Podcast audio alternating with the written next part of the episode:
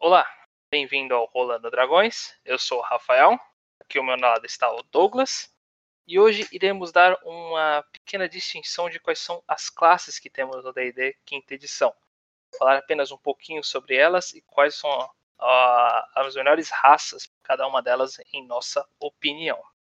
Podemos iniciar com as classes marciais. O primeiro que vem é o Bárbaro. Na minha opinião, um bárbaro ele tem que ser alguém que tem que ter muita força e constituição para sempre se, se, adentrar na linha de frente sem nenhum problema. Porém, é claro que com, jogando seus melhores pontos nesse, nesses fatores, suas perícias são muito limitadas, a não ser no campo de batalha. Na minha opinião, a melhor raça para ele seria um meio orc. É, o meio orc, por poder voltar uma vez de graça, é muito útil. O conceito do bárbaro em si, ele é aquele guerreiro que ele aprende a lutar no meio da batalha. Ele é selvagem na, na base dele. Então, ele é um tipo de ele é um tipo de combatente marcial que não precisa de muita magia, vamos dizer assim, para conseguir ser eficaz. A fúria dele que dá é, metade do dano já é praticamente uma magia, é algo que você vai ter sempre uso. Sempre tá na linha de frente, você vai conseguir usar isso, sem nenhum problema. A, a outra classe seria um guerreiro. Essa já é uma classe que tem um pouco menos de vida, mas ainda tem uma versatilidade muito interessante por restante dos personagens. Ele é ainda é uma linha de frente muito útil e não é muito focado em magia. Porém, ele consegue ter algumas habilidades extras e perícias que podem torná-lo mais útil, mais útil em outras áreas também. A melhor raça dele para mim acaba sendo o Minotauro por ser bem diferente e distinto. É, além do, do clássico guerreiro humano, dois talentos. O humano, o humano é muito simples e fácil. Acho que ele fica bom em qualquer classe por causa desses dois talentos. Então eu vou evitar usar. É, mas tem sempre aquele meio que piada que eu discordo. Só pra falar, eu discordo que o guerreiro humano ele é básico, simples e sem graça. Discordo completamente. Dá pra você fazer qualquer personagem interessante. Sem dúvida. Só quero dizer isso primeiro. O, o, guerreiro, ele, na minha mente, ele é o tático do grupo. Ele é o cara que ele aprendeu a lutar numa escola ou com um tutor, teve uma tutoria. E aí que tá a grande diferença entre o bárbaro e o guerreiro. No conceito deles, um deles é um combatente brutal e o outro é um combatente inteligente. Você não precisa de inteligência alta para saber táticas de batalha, ou mínimo sobre táticas de batalha. É, você pode ter a ideia de você flanquear um inimigo é melhor do que você bater de frente com ele. Então, enquanto o bárbaro segura a frente, o guerreiro flanqueia. É uma ideia básica. Então, ter os dois na equipe não é uma coisa ruim. É ter dois tanques, é ter um tanque e um tático na equipe. É isso que eu vejo a diferença. O guerreiro é o cara tático. Em sequência, agora nós temos o monge. O monge, na minha opinião, é uma classe que não é muito utilizada. Acredito que porque também a edição não chegou a utilizá-la tão bem assim. Mas aqui na quinta edição ela, acabou ficando um personagem muito interessante, principalmente por culpa de sua CA. Usando sua destreza e sua sabedoria para multiplicar a sua CA, os modificadores, ele tra transforma tendo uma CA muito grande e ao longo da sua evolução consegue melhorar bastante sua força e seu dano com os outros dados, além de fazer múltiplos ataques e poder desarmar seus oponentes com muita facilidade. É uma classe que eu realmente recomendo, acho interessante e a melhor classe para mim, a melhor, a melhor raça para se usar junto seria o Kenko, exatamente por melhorar sua destreza e sua sabedoria com, nos seus pontos. Renko é uma raça extremamente rara. É, um, não falamos sobre raças do documento, mas é uma raça muito legal. Mas o monge em si, ele vem da, da ideia do anos 80. O que a gente tem que lembrar é que esse não é um monge, monge, monge do nosso mundo real. É um monge de fantasia. Surgiu da mente dos caras dos Estados Unidos que tem a ideia do, dos monges dos anos 80 dos filmes. Então é isso que a gente tem que ter em mente quando vai montar esse tipo de monge. É uma classe muito interessante. Tem múltiplos ataques, pode é, deixar o inimigo incapacitado durante um turno, pode fugir, tem uma mobilidade fantástica que nenhuma classe chega perto da sua mobilidade. Então, e sem contar que não precisa estar nunca armado, você pode ser preso e você tem as suas armas, que são seus punhos, e depois de um tempo negam resistência mágica.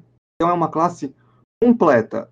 O problema, ou digamos, o dilema que nós temos com o monge é que o monge ele é bom em muita coisa, mas ele, ele não chega a ser extremamente competente nisso, ou em tudo. Mas ele não, ele não faz tudo, mas não faz tudo que é eficaz em muita coisa.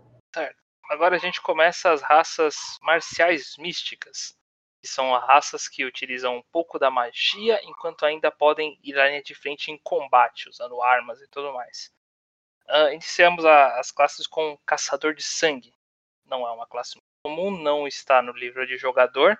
Foi uma classe criada por Matt Mercer, do Critical Role, mas é uma classe muito interessante, pois ele pode se transformar em diversos tipos de criatura e utiliza a inteligência como uma das suas variantes para que alguns, algumas magias e truques dele sejam efetivados. Então, seus pontos principais são destreza e inteligência.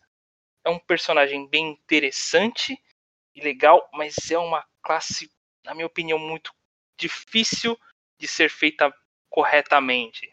Não ter falhas, que ela tem muitos extras ali de outros tipos de classes que o deixa muito variável. Então, chega a ser muito complexo. Então a melhor raça, na minha opinião, acaba sendo o humano para facilitar com que você distribua seus pontos corretamente. É, o Castor de Sangue é uma classe que eu falo, putz, que classe interessante. Eu só consigo, eu penso assim, no Van Helsing, é uma base que eu vou ter. É o cara que é especialista em monstros. E as maldições dele, deles, é uma coisa que eu acho interessante. Aí tem asas de caçadores, são coisas muito legais. É um personagem assim, extremamente que tem uma abertura gigante para interpretação, gigante para você ser um suporte contrário, né? Você atrapalha o inimigo e dá um dano legal. Para mim, é, é, é, uma das classes que eu falo que são muito interessantes. É bem do jeito que eu gosto, que tem um pouco de magia, um pouco de combate e consegue é, não necessariamente dar muito dano, que pode ser feito, mas ele, ele consegue romper a linha tática do inimigo, que é onde eu gosto de bater no, nos monstros. E agora falamos do Paladino. Paladino seria a segunda derivação de um tanque, logo depois de um, de um bárbaro, para a grande maioria das pessoas. Porém, na minha opinião, é uma classe bem distinta, exatamente por poder utilizar as magias em conjunto. Com isso, ele consegue fazer muitas variações em seus ataques e o torna um personagem tanto tanque como também muitas vezes um curandeiro e até em certos momentos um mago.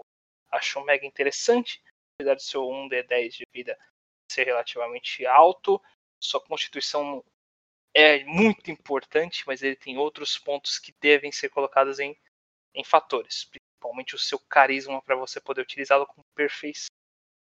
Por isso a minha melhor raça para ele seria um Dragonborn. Que assim você amplia bastante seus ataques com, com alguns golpes de, do sopro, do bafo dele. E você também melhora tanto seu carisma quanto a sua força, se eu não me engano, do Dragonborn. E é bem útil. É, o Paladino, vamos voltar um pouquinho no tempo aí. O Paladino em versões antigas, você precisava ter um tanto de atributos X para você, ser, você desbloquear a classe Paladino. E aí que ela começou a ser quebrada. Então, se você tivesse um atributo bom, você podia ser. Então, o Paladino, ele tem o seguinte: ele vai ser um combatente muito bom, podendo ser tão bom quanto um guerreiro, tirando a quantidade de ataques extras que o guerreiro tem. Ele tem magias que também tem na lista do clérigo, são muito úteis, tanto de suporte quanto de utilitário. Ele tem, pode usar armadura pesada. Então, assim, é uma classe muito boa. Mata paladino, para mim, a pessoa fazer aquele leal idiota. Ir a lei, ser sempre o bonzinho. Ah, é o que mata a classe. Isso é uma visão adoro muito limitada da, da classe. Da... O paladino, como conceito, mas é esse tipo de jogador que estraga para mim. E agora nós vamos começar as classes utilitárias. São umas classes um pouco mais gerais, assim, onde tem bastante perícias ou foco em algumas coisas mais específicas. O primeiro delas é o Patrulheiro. Essa classe tem um D10 de vida, tem algumas magias e pode escolher até três perícias. Podem ser, em geral, as pessoas, normalmente quando escolhem os patrulheiros, aumentam bastante sua sabedoria, então seus fatores são mais como sobrevivência, percepção e esses tipos de caso, que são muito importantes. Porém, patrulheiro, na quinta edição, é uma classe muito quase desnecessária porque muito do que ele tinha na terceira edição foi repassado para as outras classes. Você quer mais ladino, vai fazer melhor do que isso, vamos falar isso mais futuramente. Se você quer alguns truques e magias, muitos desses aí um druida ou um clérigo vai ter também. Então o patrulheiro para mim é uma classe tão quebrada e não necessária. Até o arco dele, um guerreiro pode utilizá-lo melhor do que ele. Isso é muito ruim. Mais uma raça que acaba facilitando um pouco para ele, eu acho que seria o Ralph. É, o, o patrulheiro em si, ele meio que perdeu seu lugar ao sol. E na terceira edição, ele tinha a mesma BBA, para quem lembra da BBA, né? Bônus base de ataque, igual do guerreiro, ou seja, chegava lá no seu mais 15 básico, mais força ou destreza que você queria usar. Tinha magia, tinha perícia. Então, no terceira edição e 3.5, ele dava muito certo. Ele era muito bom lá. Quando traduziu-se essas perícias, habilidades, outras coisas para a quinta edição, ficou um tanto falho. Essa é uma discussão para um outro dia. Como é que esses números não se traduziram bem, tá? Para outro dia. Eu concordo. Amo, amo o Rain, o Patrulheiro, terceira edição. Adoraria ver ele voltando à glória dele. Mas, infelizmente, é realmente uma classe que sofreu muito. Eu gosto dele como conceito de um cara da floresta, que luta por um ideal interessante. Tem um monte de coisa que você pode fazer com ele. Mas a classe em si, no quinta edição, não me deixa com vontade de fazer um patrulheiro. Bom, agora iremos falar do Ladino.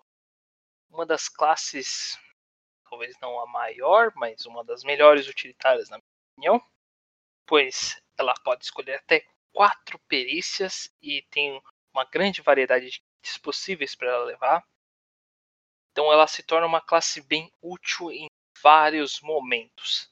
Pode não ser a melhor em batalha, a não ser que você tenha um bárbaro para você como linha de frente, então ele utiliza muito dos seus D6 para fazer muitos danos extras, aí é um outro assunto. Vamos explicar melhor em outras em outros podcasts. Mas ele é uma classe muito interessante em muitos pontos. Então é bem variada e diversificada. A minha opinião, por experiência própria, a melhor raça é o Tiflin de Glazia, pois aumenta tanto sua destreza quanto seu carisma não que o carisma seja uma das pontos mais importantes dele, mas melhora em algumas perícias e ajuda muito em alguns pontos, além dos seus truques que ele tem. É, o Ladino é aquela velha história. Se você não tiver um Ladino no seu grupo, é, você é o batedor para ser o cara que vai olhar para frente, e as armadilhas, tudo isso vai ficar à, à mercê da magia. E magia é um recurso limitado. Principalmente quando está explorando uma dungeon muito grande, vocês não podem dormir muito. Então, o Ladino tem seus momentos muito bons para ser esse cara. Sem contar que ele pode ser um Ladino social. É, tem as subclasses que deixam ser ainda mais sociais. E aí, com esse tipo de Tiflin, fica melhor ainda. Pelo bônus em carisma alto, que é o mais dois. Assim, ele, né, voltando um pouquinho pro dano, é, é uma classe, assim, opinião de narrador.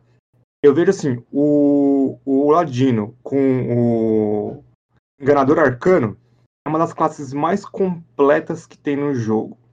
Não é a melhor, não é a mais forte, é a mais apelona, assim, de completo. Ele faz um pouco de tudo. É uma classe muito interessante. Só o Ladino em si. Juntou com isso, fica assim, pra mim é fora do comum. Mas eu gosto muito do conceito do Ladino. Só espero, só uma dica para os jogadores. Não faça um ladino que quer só roubar tudo ou passar o pé nos outros. É muito mais do que isso no ladino. E agora nós temos o artesão. Artesão foi uma classe que foi feita no livro de Eberron. É uma classe muito interessante por realmente ter diversas utilidades. É uma das classes que tem mais kits no jogo, ela é bem versátil e variada. Ela é um meio mago, uma vida relativamente baixa, um D8. Quantidade bem grande de truques, na verdade, ao longo do, do contexto. Para um meio mago, é bastante até. Uns pontos positivos que eu sou obrigado a dizer dessa classe é que ela é uma classe que grita. Ela grita mesmo para ser uma multiclasse. Um artesão, só sendo artesão, ele realmente vai ser só um extra para a equipe. Equipe não for muito grande, ele não vai ter tanto destaque assim. Então, quando for fazer ele, considere multiclasses depois do level 3 ou do level 5. E melhores, melhores raças em si, eu não coloquei nenhuma específica. Só não escolha um orc, pois ele diminui a inteligência do personagem, que é a coisa mais importante para um artesão. Escolha qualquer coisa que aumente uma inteligência e algo que aumente para sua, sua próxima classe, para multiclasse. É a única dica que eu dou. É, uma linha importante do, do artesão é o seguinte: ele não faz parte do cenário, digamos, comum do mundo do D&D. O Eberron, ele é um à parte. Então, quando você jogar de artesão, conversa primeiro com o narrador, vê se tá tudo ok, porque ele é diferentão. Ele é, ele é de um outro lugar, vamos dizer assim. Ele, ele é utilitário, mas ele é utilitário diferente do Ladino, porque ele pode fazer itens mágicos, menos dinheiro ou fazer alguns itens mágicos menores na vida, na coisinhas do dia a dia. E sem contar as ferramentas. As ferramentas é uma coisa que o pessoal não olha direito. É um negócio extremamente útil. Então, é uma classe boa. Nunca negue uma classe que solta magia. Nunca. Mas sempre fica de olho porque é uma classe que você vai pode sentir um pouco frustrado. Não é uma classe poderosa. Você vai ajudar os outros a ficarem mais poderosos é o cara comunitário. Agora iremos para, classe, as classes conjuradores suportes. Uh, em geral, a primeira que iniciamos é o bardo. Sim, tem uma dúvida, é um suporte muito útil para um grupo de jogadores, mas também é um conjurador incrível agora na quinta edição. Eu chego a ficar com muita inveja de vocês que vão poder jogar direto na quinta edição, pois 3.5, um bardo não era uma classe muito boa. Agora ele é um conjurador completo, muito útil e versátil, diversos truques e ilusões que ele faz ao longo da batalha o torna algo muito importante. E a, inspirador, a inspiração de bardo é algo assim magnífico para Pard. Se tem alguma coisa assim que eu considero como um ponto negativo dele é que ele necessita de muita mais inteligência dos jogadores para poder fazer um bom uso de um bardo do que muitas outras classes. Precisa ser alguém inteligente para fazer bom uso da classe em si e os momentos certos de usá-la. Mas ela também tem diversas perícias ao longo da história que a, torna útil de qualquer forma. Melhores raças para mim, um meio elfo ou um tiefling. É, um conjurador de carisma. Antigamente isso era, quando digo antigamente antes do 3, era uma coisa que você não via muito. Hoje em dia a gente tem bastante conjuradores de carisma. E só isso já te abre a porta para você ser tanto bom em batalha, quanto você conseguir conversar com um conjurador completo e até o nono nível de magia, algo fantástico. E é o suporte, ele é o, um dos grandes suportes do jogo. As subclasses dele são extremamente interessantes. Claro que varia muito de jogo para jogo, como você vai usar esse bardo. Fora o bardo, o caçador de sangue também é uma classe que você vai precisar ser um jogador experiente ou inteligente para conseguir montar um bardo muito bom. Tem mais uma classe que nós vamos comentar isso também. Agora o clérigo, também ainda na base dos conjuradores utilitários, pois ele também tem três truques a serem colocados. É uma classe muito versátil por poder você pode transformá-la com facilidade em um curandeiro e tanque ao mesmo tempo na linha de frente durante a batalha para segurar o pessoal com uma CA considerável, já que ele pode usar tanto escudos quanto uma armadura completa. E com isso ele pode manter a equipe e curar a equipe ao mesmo tempo. É algo muito útil em batalha, com a quantidade de preço que ele tem, ele também é muito importante em outras situações. Se fosse colocar algum ponto positivo, ponto negativo, classe clérigo é que ele não tem muita utilidade na inteligência dele. Você aumentar uma inteligência muito nele, você não vai fazer tanto uso assim, nem para as magias, nem para outros pontos. É só realmente se você quiser uma perícia específica. Para mim, a melhor raça para ele foi o Firebug pra ser colocado. É, o clérigo nunca foi ruim. Agora tá melhor. Com os domínios nível 1, você pega um domínio. Isso pode ser um pouco assustador para um jogador novato que não tem auxílio. É, a nossa mesa tem um jogador novato que pegou um clérigo e fez com auxílio do mestre. Eu, no caso, né, do narrador. Então, a gente foi conversando. Eu falei, ó, vamos fazer. Quer fazer o quê? Ah, eu quero fazer um clérigo, um suporte. Então vamos, vamos fazer um clérigo. Então, pegar o domínio no primeiro nível é uma escolha muito grande. Principalmente se você não sabe que tipo de jogo você vai. Mas independentemente do seu domínio, tem muita magia útil. Muita magia útil. Ele pode ser um combatente eficaz, um tanque interessante, e não deixa o pessoal morrer, que acho que é uma das coisas mais importantes de um clérigo. Mas temos que lembrar que nem todo clérigo tem que curar. Você pode fazer um clérigo completamente diferente e nunca pegar uma magia de cura. É possível, sim. Seu grupo pode xingar, possivelmente. Agora iniciamos com os conjuradores completos. Classes que realmente são totalmente focadas em seus feitiços. Uh, iniciamos com o feiticeiro.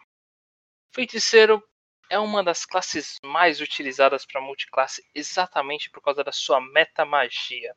Se você quer fazer magias de dano ou expandir bastante a direção delas ou quantas pessoas acerta, é exatamente isso que você procura e essa é a classe que você precisa. Se você quer só um mago de batalha, é aqui onde você tem que ir.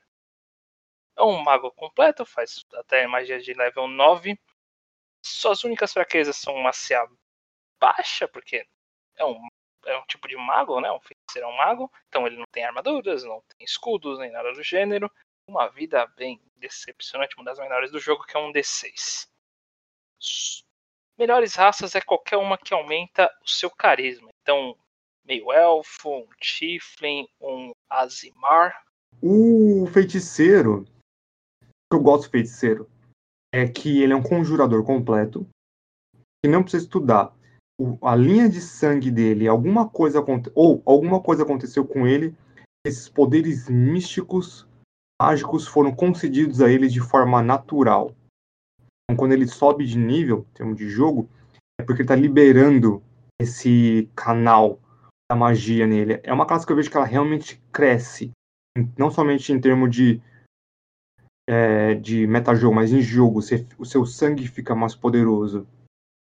E é uma classe que, conforme a sua subclasse, tem várias coisas muito interessantes para você pegar. Outro, que também pega a sua subclasse, né? No caso, a sua linha de sangue, no nível 1. E dá para você fazer vários tipos de feiticeiros. E a metamágica não tem nem o que falar. O que você quer fazer? Dica para os jogadores. Você quer fazer um mago que bate, dá dano? Volte-se mais ao feiticeiro do que para o mago a minha opinião, por causa da meta mágica. Vai ter menos opções de tipos de magia, no contexto geral, mas você pode fazer muito mais com essas magias. E agora nós vamos para o bruxo. O bruxo.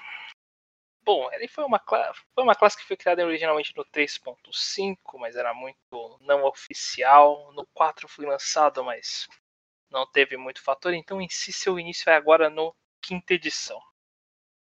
Essa é uma classe que eu acho extremamente interessante. Por causa da diversidade de coisas que você tem como fazer com ela. É uma classe muito focada em seu carisma. Você pode escolher alguns familiares que podem, assim, ser um.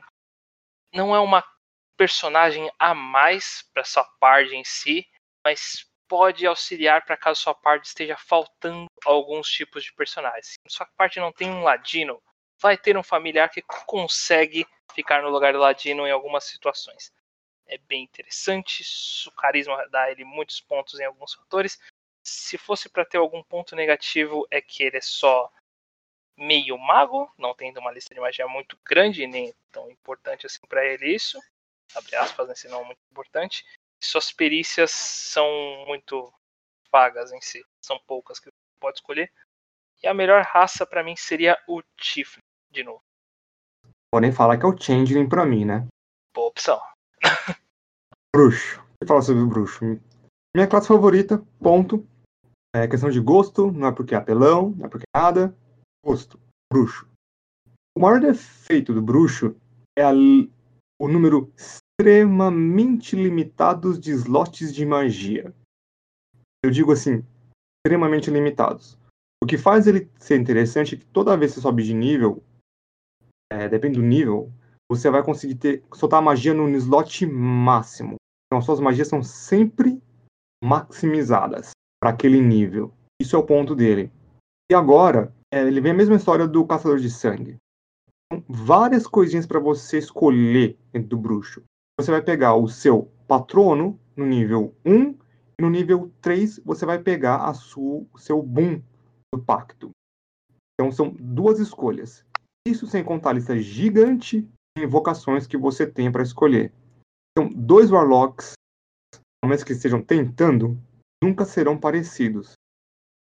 Dá para fazer muita coisa, ainda que você não faça um Warlock de Rajada Mística, né, o Eldritch Blast, dá para fazer muita coisa interessante com essa classe. E essa terceira classe que você precisa ser um jogador experiente ou inteligente para você conseguir manusear de certa forma e não se sentir frustrado em não acompanhar o grupo. E agora iniciamos o Druida. O Druida ele é uma classe bem variada, ele é realmente um healer em seu contexto geral, várias magias de cura, tem diversas utilidades e ele já começa com o kit de herbalismo, ou então kit de ervas, preferir, que é bem útil exatamente para isso. Então, a primeira recomendação que eu tenho que dar é que como você já tem esse kit, não aumente sua perícia de medicina. Escolha aumentar a perícia de sobrevivência para você encontrar mais ervas para poder curar com mais precisão. É o fator principal que eu dou pro pessoal. De base quando você for fazer um druida. Uma séria desvantagem que eu acho nele é que pode até fazer um kit completo com armadura e escudo, porém nada dele deve ser metal tornando ele uma classe meio difícil, principalmente no início do, do jogo, por não ter uma CA tão grande, nem um HP tão grande que nem o clérigo, como nós tínhamos comentado anteriormente. Porém, o foco dele não é estar na linha de frente. Ele é realmente estar ajudando nas peri algumas perícias atrás e auxílios com magia. Então, é uma classe bem interessante, apesar de que pode dificultar um pouco alguns players o caso de preparar magias toda noite. Tenha foco nisso, que você vai se dar bem com ele. A melhor raça, pelo que eu pesquisei, seria um Glitzerai. É, o druida, eu considero o druida desde o 3, eu chamo de God Tier. É fora do comum. Ele tem, vamos falar só de magia. É, de você, falou, você falou muito bem sobre o, o que ele pode fazer fora. Falar um pouco das magias dele. Ele pode curar ele pode dar dano, ele pode dar suporte, ele pode fazer com que o campo de batalha se encha pelo conjurar animais. Isso aí, cara, é uma coisa fantástica. É um bem usado, um druida, ele é outro nível. é outro nível. E agora, com as subclasses dele, você pode dar um, um, gosto do druida que você pode ser até o tanque do grupo, é, com as formas animais. Então, para mim, ele passou de God Tier para God Tier mais um. É uma classe extremamente versátil, interessante e boa. E agora vamos para a última classe de nossa lista: o Mago. Favoritão do pessoal. Favoritão de muita gente. Eu admiti que muitas vezes é uma, é uma classe que é usada corretas. Poderia ser financeiro, mas acho que esse é assunto para um outro momento. É uma é a classe que a inteligência é o ponto mais importante dela. Então, ela é super útil nesse ponto para algumas perícias em específicos. Principalmente, é, é automático. Se você fez um mago e você não escolheu arcanismo história, para mim você já fez o mago errado. Eu, eu quero deixar isso ridiculamente claro, porque eu vejo isso acontecer. E os pontos negativos do mago em si é que ele tem uma vida baixa, em si ele não faz nada é, na linha de frente sozinho. Claro que todo mundo sabe disso, é bem específico, mas uma coisa que o pessoal não sabe aqui pela quantidade exorbitante de magia que um mago pode ter é que ele facilita muito em vários pontos de fora do jogo ou até mesmo durante a batalha. Só usar ele corretamente e com muita inteligência o jogador tem que para você controlar o campo de batalha. Posso entrar no Rage Mode? Fique à vontade. Cansei de Mago Striker. Tô na tampa com Mago Striker. Não porque eles são fortes. Porque qualquer classe pode dar dano. Qualquer classe pode dar dano. O que que eu vejo? O que que é um mago? Na minha visão, é o cara que estuda. Teoricamente, o mago é a classe que pode ter mais versatilidade de magias. Ele pode ter um número diverso de magias. Eu não tenho uma estatística, mas eu chuto que pelo menos 70% das magias o mago pode ter. Pelo menos. E aí todo mundo pega as mesmas magias. Ali, quantos dados de dano essa porcaria de mago faz? E põe. E aí você vê um mago com mãos flamejantes. É bom? É. Olha a distância. Raio de bruxa. É bom? É. Olha a distância.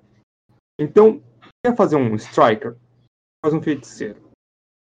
Quer fazer um mago bem feito? Pensa em qual vai ser seu papel dentro do seu grupo. O mago tem a chance de ser a classe mais apelona do universo. Sem dúvidas. Mas não requer somente inteligência, mas também bom senso dos jogadores.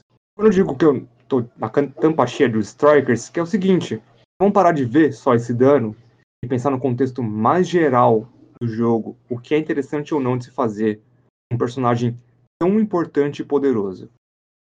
Temos um, um pequeno último tópico. Agora tem uma talvez nova regra semi-oficial você pode trocar os seus atributos da sua raça pelo que for da sua classe. Então, por exemplo, se você vai pegar um Bugbear, Bugbear tem mais dois de força e mais um de destreza. Mas por algum motivo você quer fazer um Bugbear mago.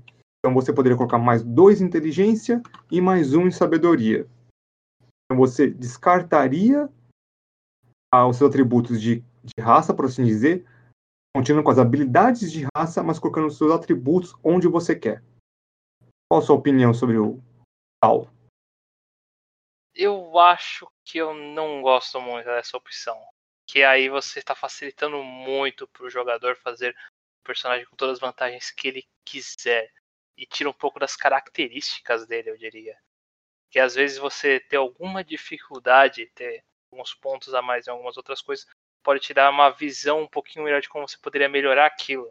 Já aconteceu comigo no 3.5 de que eu via que o meu Ranger ele tinha alguns pontos em carisma. Aí com isso eu fui atrás em alguma subclasse que eu poderia utilizar melhor aqueles pontos.